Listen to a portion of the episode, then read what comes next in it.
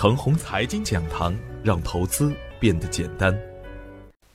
亲爱的朋友们，早上好，我是奔奔，感谢您一直的关注与守候。我今天和大家分享的主题是：别乱想，踏实干。沪指冲过三千三百点了，三千四百点也近在眼前，三千五百点也应该不远了。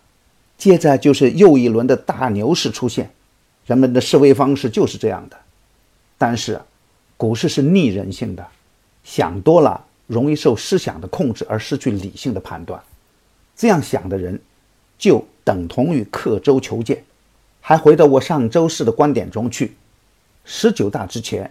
稳定的盘面表现还是大概率事件，要学会理解国家的意愿，要学会在优质的个股中耐心的去做波段。大盘还会以震荡的方式向纵深发展，震荡向上是大概率事件，单边向下很难，单边向上也很难。涨不必欢喜，跌不必忧愁，大跌大机会，大涨有风险。理性的面对大盘的涨跌。以积极的心态面对当前的局面。昨天的大盘呢，证券、银行、保险继续高歌猛进，特别是证券涨得特别的好看，次新的银行、证券表现更加优秀，再加上创业板次新股的优异表现，把市场的情绪推向高点。下午的开盘，各大指数均出现了不同程度的回撤，而临近收盘呢，再次出现了量价齐升的局面。两市的总成交额为六千四百亿，增量资金介入明显。本轮冲关，对量能和指数的贡献最大的是银行、保险、证券，特别是证券的表现更加突出。这在我以往的节目中也有预见，他们如同定海神针一般，让大盘稳稳地站上三千三百点，并且把三千三百点远远地踩在下边。又因为啊，在金融的三驾马车中。只有证券的表现是滞后的，现在的大涨也在情理之中，而证券的上涨呢，很容易让人们联想到大牛市，所以啊，才会有昨天疯狂的表现。说实话，行情真的不错，量能也表现优异，但是我不敢奢望马上会有大行情出现。我的理由是，首先，马上发动大行情不符合国家的意愿。本轮行情发展到今天，A 股雄冠全球。不是因为经济的基本面不支持，目的就是为了防范可能出现的金融风险。所以啊，每当股市出现大跌的时候，我们听到最多的一个词就是护盘。无节制的下跌，不是我们经济基本面的真实反应，更不符合国家的意愿。所以啊，那些唱空 A 股的人们才会经常的被打脸。其次，脱虚救市是国家中长期的大方针，不可能说变就变。股市的稳定健康发展才符合国家的发展意愿，才能够获得政策的有效支撑，也才能真正的走远。也就是说呀，只有好的公司才会有美好的未来。那种垃圾股也能飞天的大行情已经一去不复返了。反之，中长线轮换式的慢牛行情已经初步显现出来。今天操作的要点是，上证五零已经出现了严重的分化。高位的上涨走起来也比较困难，赚钱的效应呢也不明显。带量冲关以后啊，中小创的表现更加的有意义了。超跌超卖的次新股呢，再次成了资金关注的重点。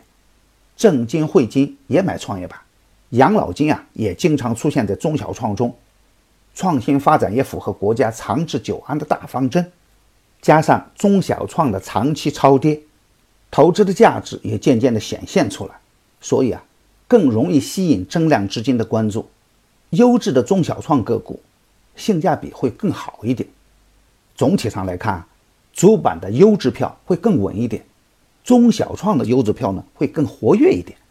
今天操作的要点是，大盘的连续上涨，短线也积累了一定的获利盘，盲目的追涨也会在牛市牛股中亏钱。